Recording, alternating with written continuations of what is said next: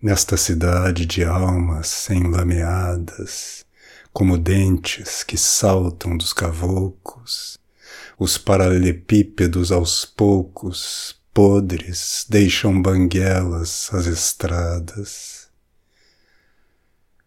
Os seus sonhos são lâmpadas queimadas num corredor de hospício cujos loucos, com colchas no pescoço e gritos roucos, em fuga se enforcaram nas sacadas.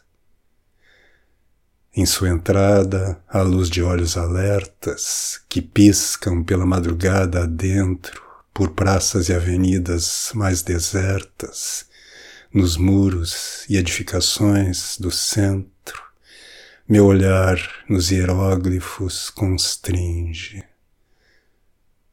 Como decifro esta voraz esfinge?